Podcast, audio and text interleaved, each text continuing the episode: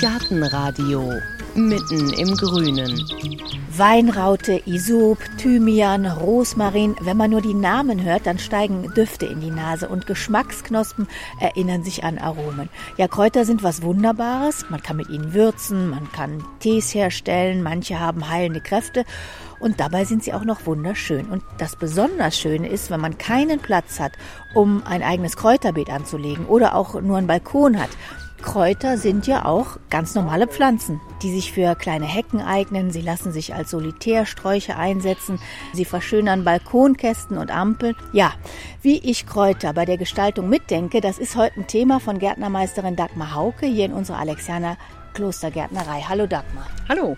Was gehört denn eigentlich alles zu den Kräutern? Ja, Kräuter sind natürlich für den Gärtner die klassischen Küchenkräuter, die jeder so zum Kochen benutzt.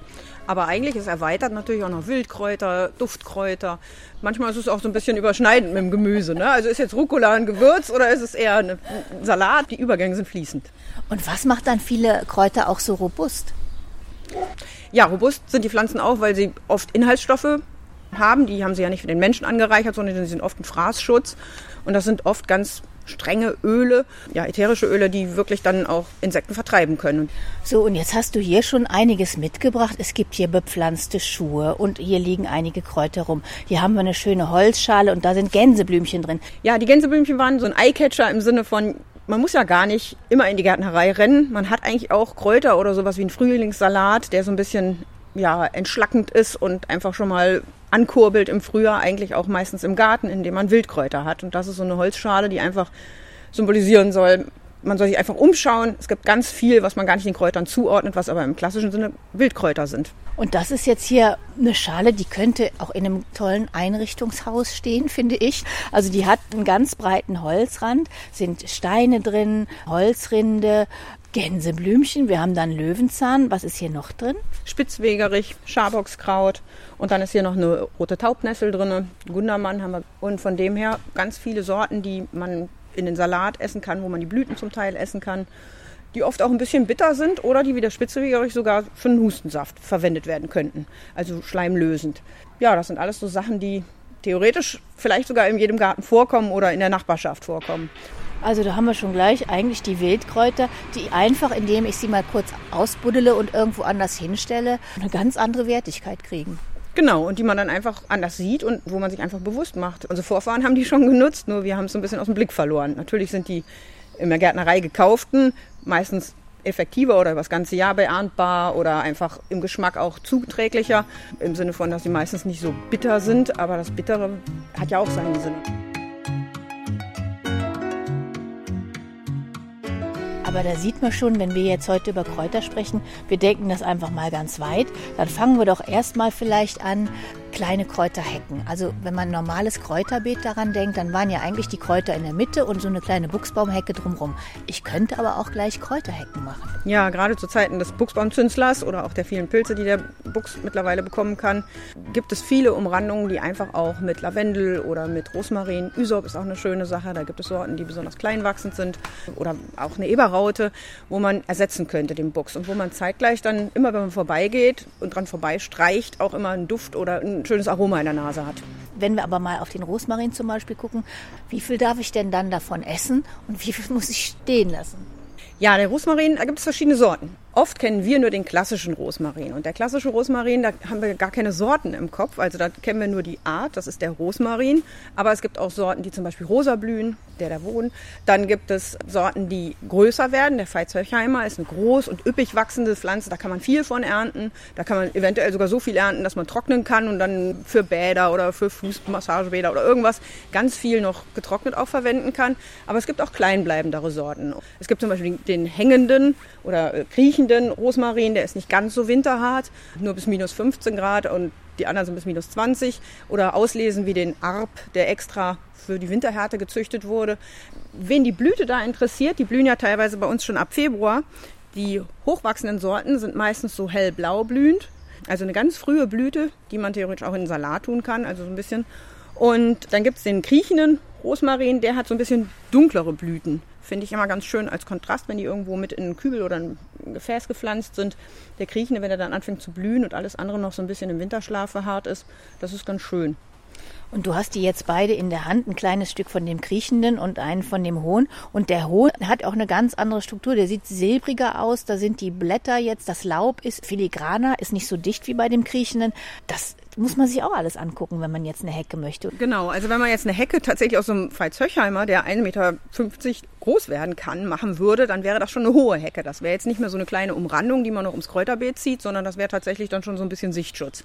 Ja, die Nadeln sind so ein bisschen fichtennadelig, während die beim Kriechenden eher gestaucht, kompakt sind und der Kriechende ist auch nicht ganz so winterhart. Also wie gesagt, beide Rosmarinaten mögen das eigentlich, wenn sie im Jugendstadium erstmal ein, zwei Jahre im Topf sind und dann später quasi ausgepflanzt werden. Wenn sie älter sind, sind sie einfach winterharter. Und der eine ein bisschen breit wachsender, der Arp, während der Veitshöchheimer sehr stark nach oben geht und vielleicht auch so ein bisschen die Tendenz hat, auseinander zu brechen, wenn dann mal Schneelast drauf liegen würde, was ja eigentlich in Mitteldeutschland schon gar nicht mehr liegt. Aber ist natürlich auch wichtig, weil wenn ich eine ganze Hecke pflanze, dann soll die natürlich auch ein paar Jahre halten. Ne? Wie lange hält denn so ein Rosmarin, wenn er jetzt nicht kaputt friert?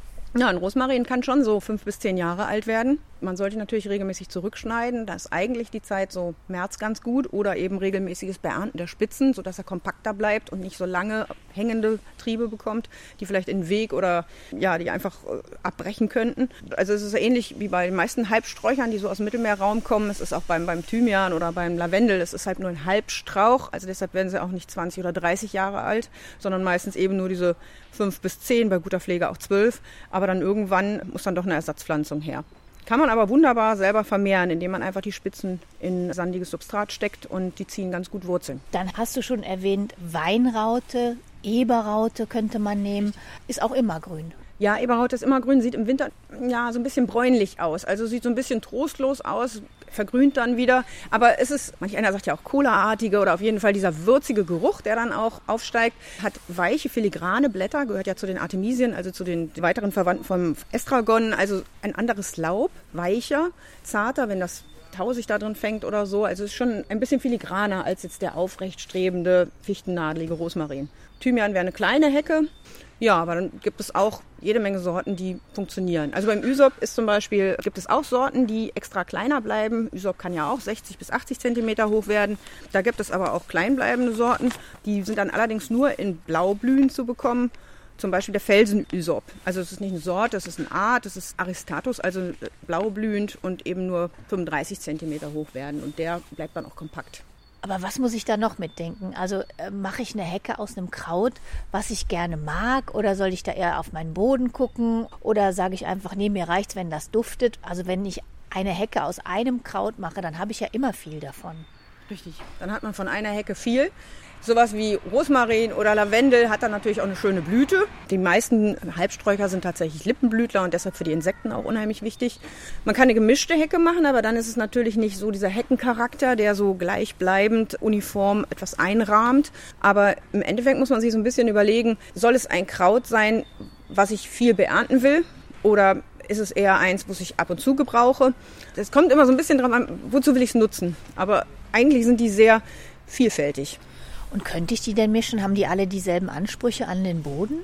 Also die Halbsträucher, die wir jetzt genannt haben, die sind schon ziemlich ähnlich, kommen alle aus dem Mittelmeerraum und mögen einen gut trainierten Boden. Also das ist genau die Sache auch mit dem Winterhärte. Ein Rosmarin, wenn der Staunässe hat von unten, dann stirbt er im Winter. Also der möchte wirklich, dass das Wasser nach unten abzieht. Ein guter Boden, der nicht so nährstoffreich ist, sonst werden die auch kräuterkrank oder äh, sehr wüchsig und man hat mit der Heckenform einfach zu viel zu schneiden und das macht keinen Spaß. Also von dem her, es muss nur mittelmäßig versorgt sein mit Nährstoffen. Ja, und von dem her haben also wirklich Eberraute, Rosmarin, Lavendel, Ysop ähnliche Ansprüche.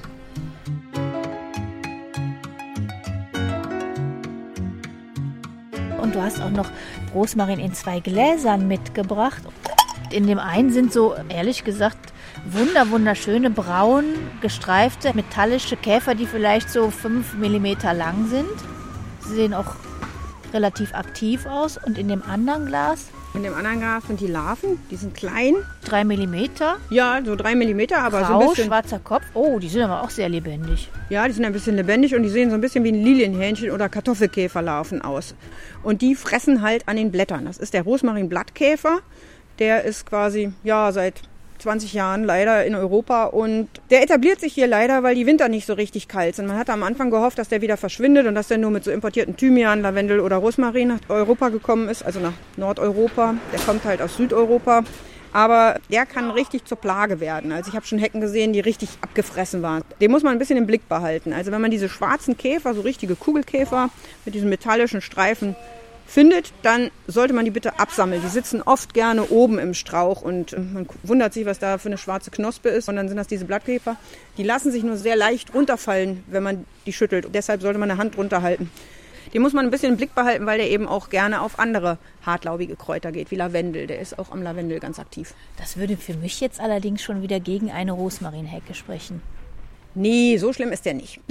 Also früher hat man immer gesagt, an so mediterrane Kräuter, da kann gar nichts kommen, weil die eben durch die ätherischen Öle super geschützt sind und so weiter. Ja, also auch die Schädlinge wandern nach und von dem her, im Moment ist das einfach ein Schädling, mit dem man leben kann. Ab und zu mal absammeln wäre ganz schön.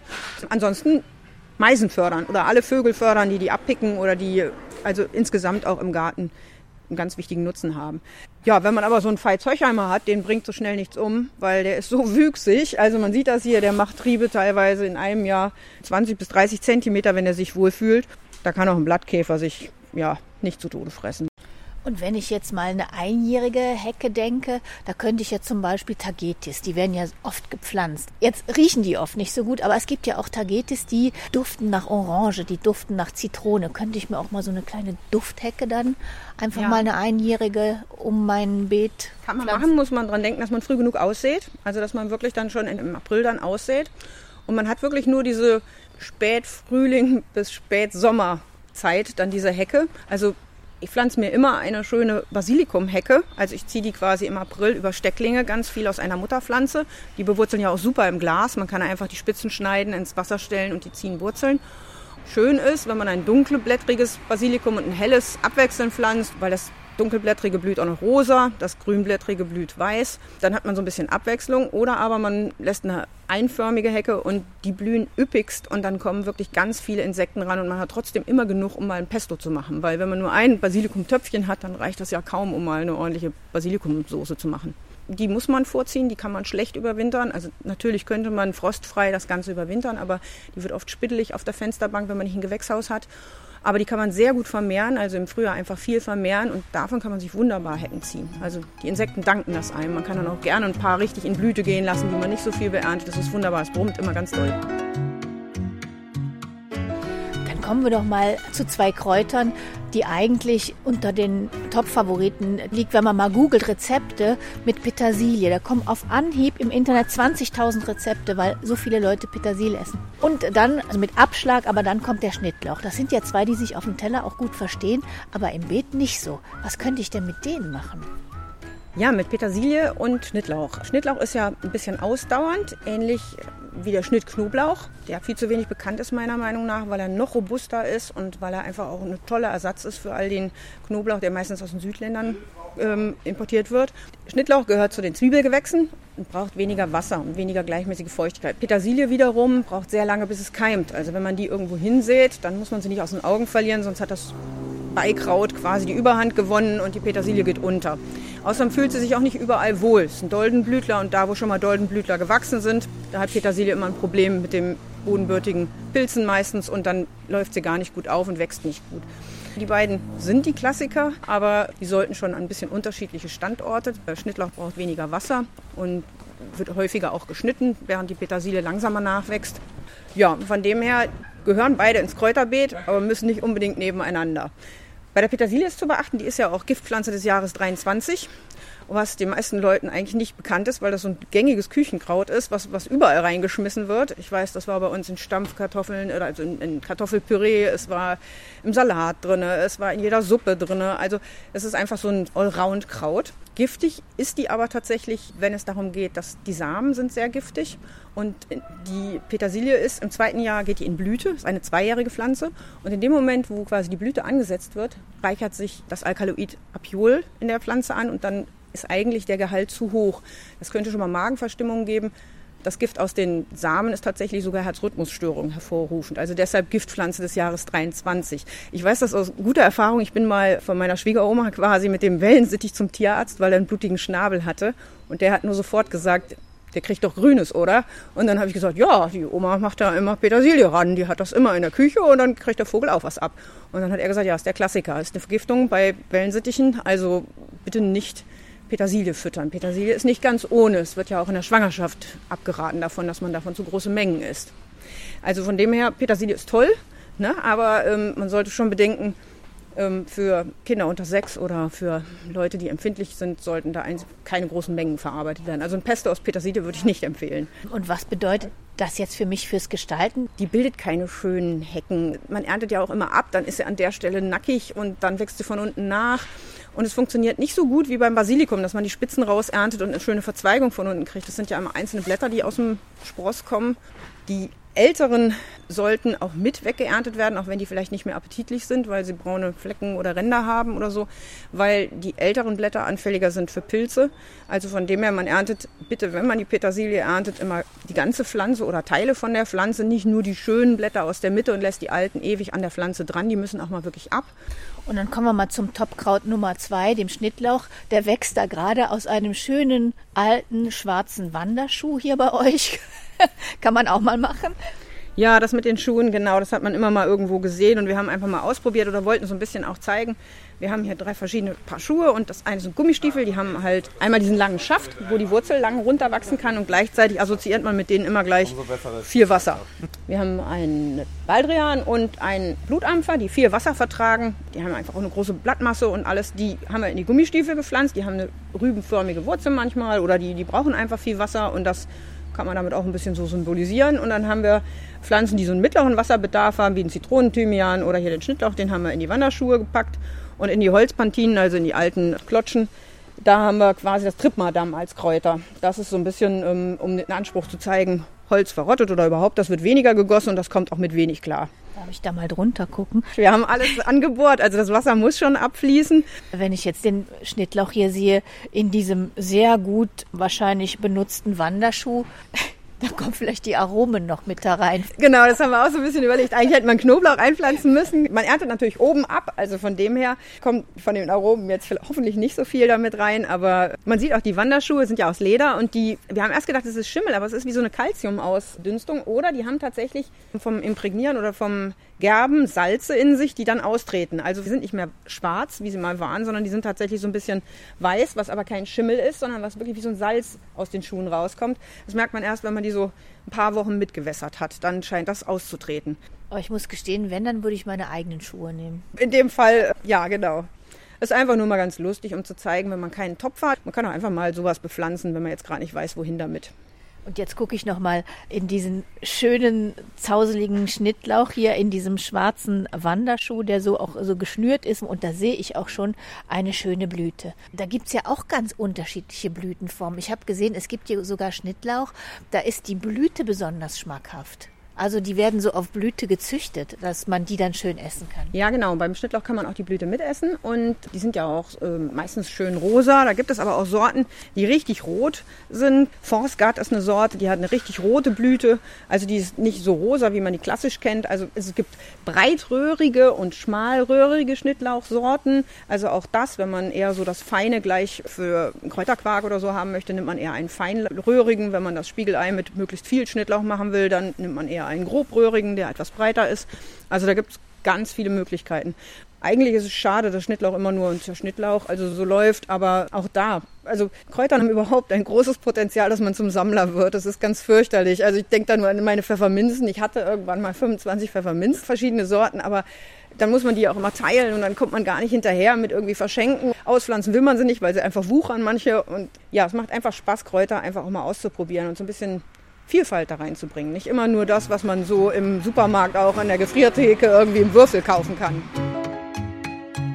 Jetzt haben wir schon hier sehr schön Gummistiefel und Wanderschuhe und holländische Holzklumpen bepflanzt. Welche Gefäße könnte ich noch? Da haben wir eine Holzschale.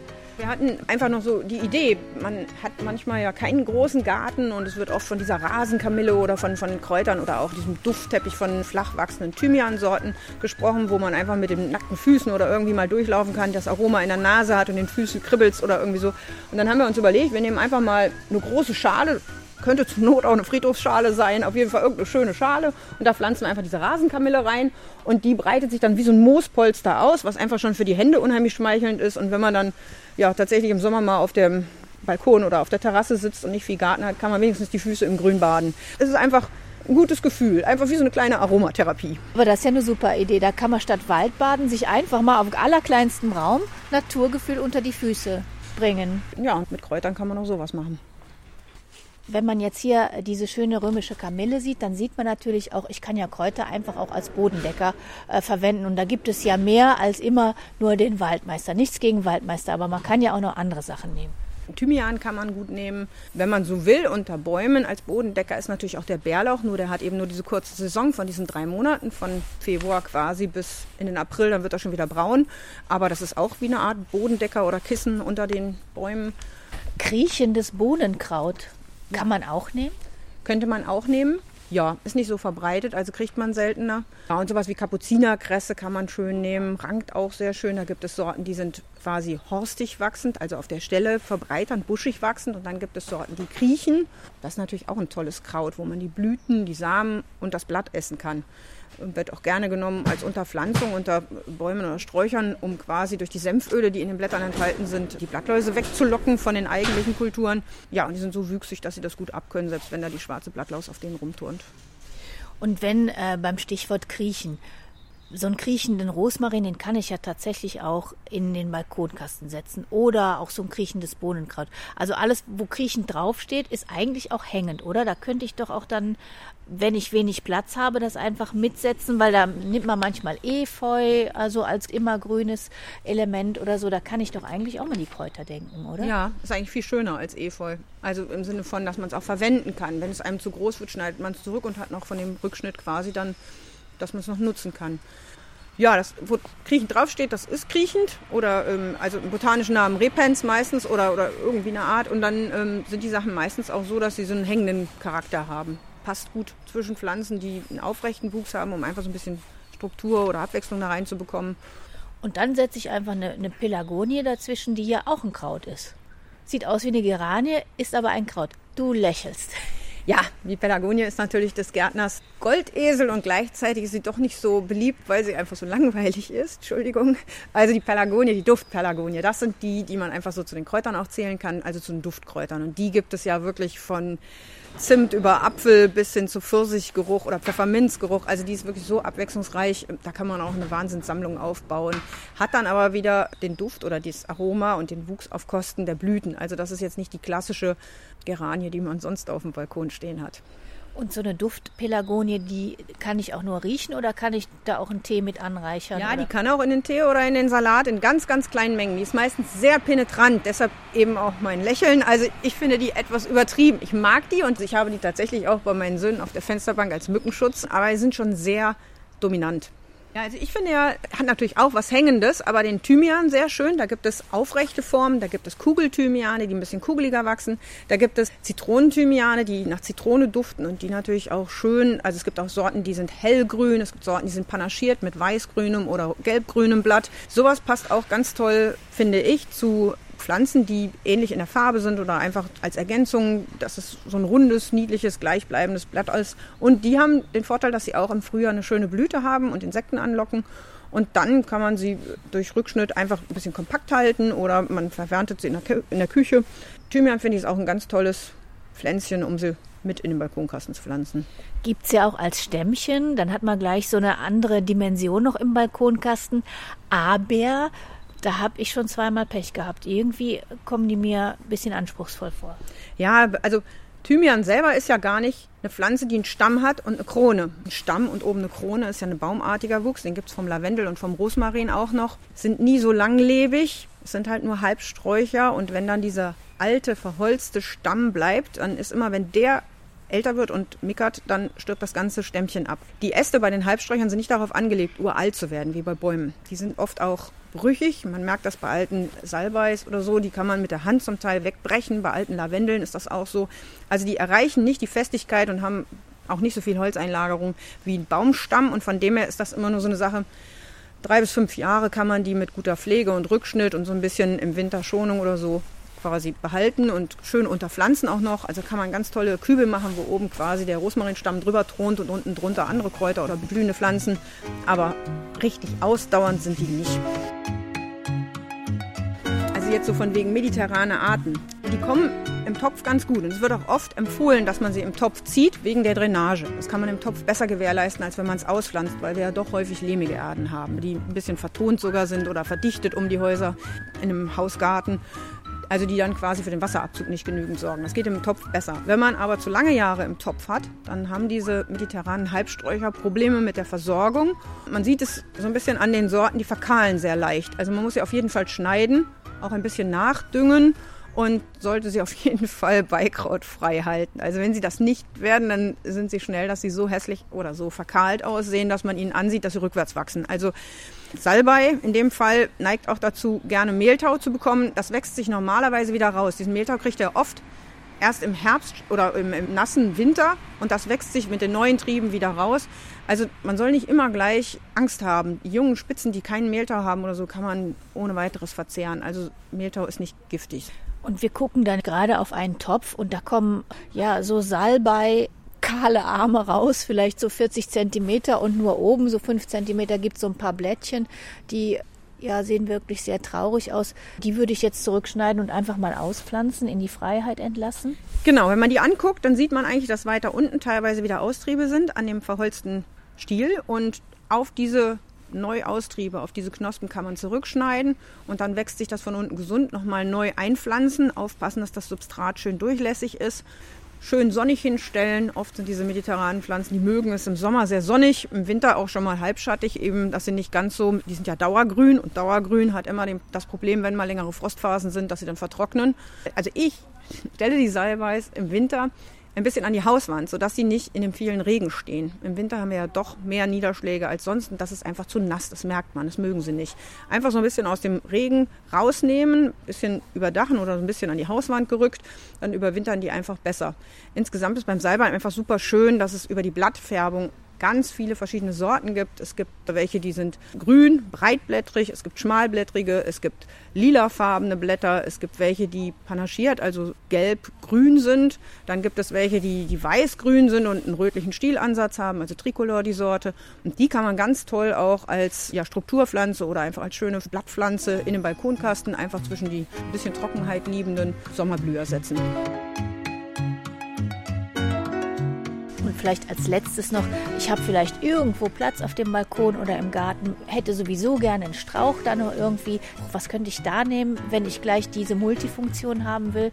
Strauch und Kraut. Tatsächlich kann man viele dieser genannten mediterranen Halbsträuchern benutzen. Man kann aber auch in die Richtung äh, Küchenlorbeer gehen, sollte aber geschützt werden vor den Wintern, weil die doch oft noch kaputt frieren.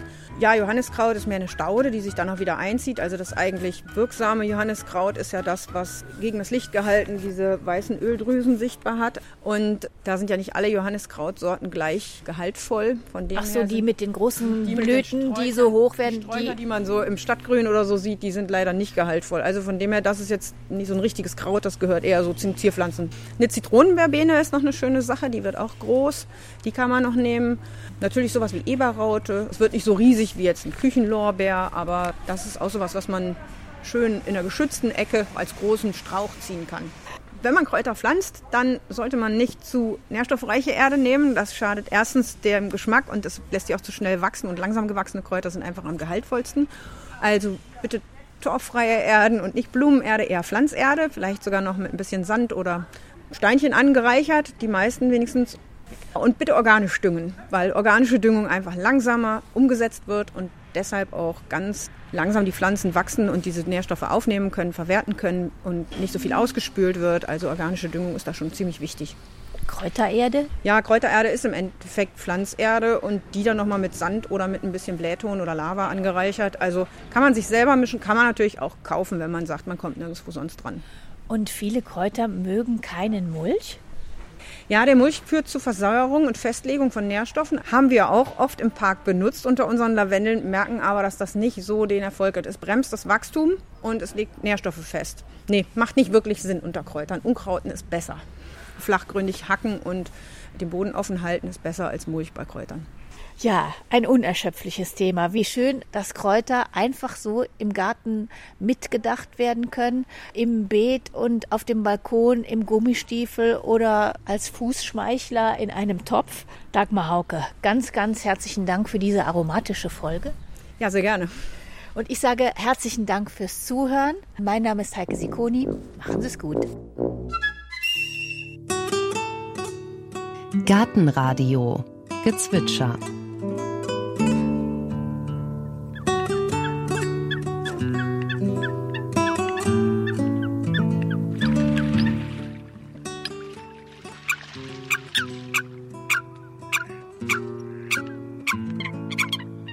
Das war das Blässhuhn. Gartenradio Ausblick. Beim nächsten Mal wird die Gartenhistorikerin Antje Peters-Reimann uns von Lost Gardens erzählen also von Gärten, die verschwunden sind oder waren oder nur noch in Teilen oder in Bildern und Büchern existieren. Sie hat sich durch 2500 Jahre Gartengeschichte gegrubbert und dabei unglaubliche Geschichten ausgegraben. Zum Beispiel einen italienischen Garten, in dem im 16. Jahrhundert Grotten mit Wasserspielen so gestaltet waren, dass sich Figuren allein durch Wasserkraft bewegten. Sie erzählt uns die Geschichte des Kräutergartens, der im KZ Dachau angelegt wurde. Da baute man Gladiolen an, um Vitamin C für die Soldaten an der Front zu produzieren. Und ohne ein Wunder oder zumindest eine wundersame Geschichte kommt der Garten eines berühmten Mönchs und Philosophen nicht aus, Albertus Magnus, der in Köln, als die Stadt noch keinen Dom hatte, keinen klösterlichen Nutzgarten, sondern einen Lustgarten anlegen ließ.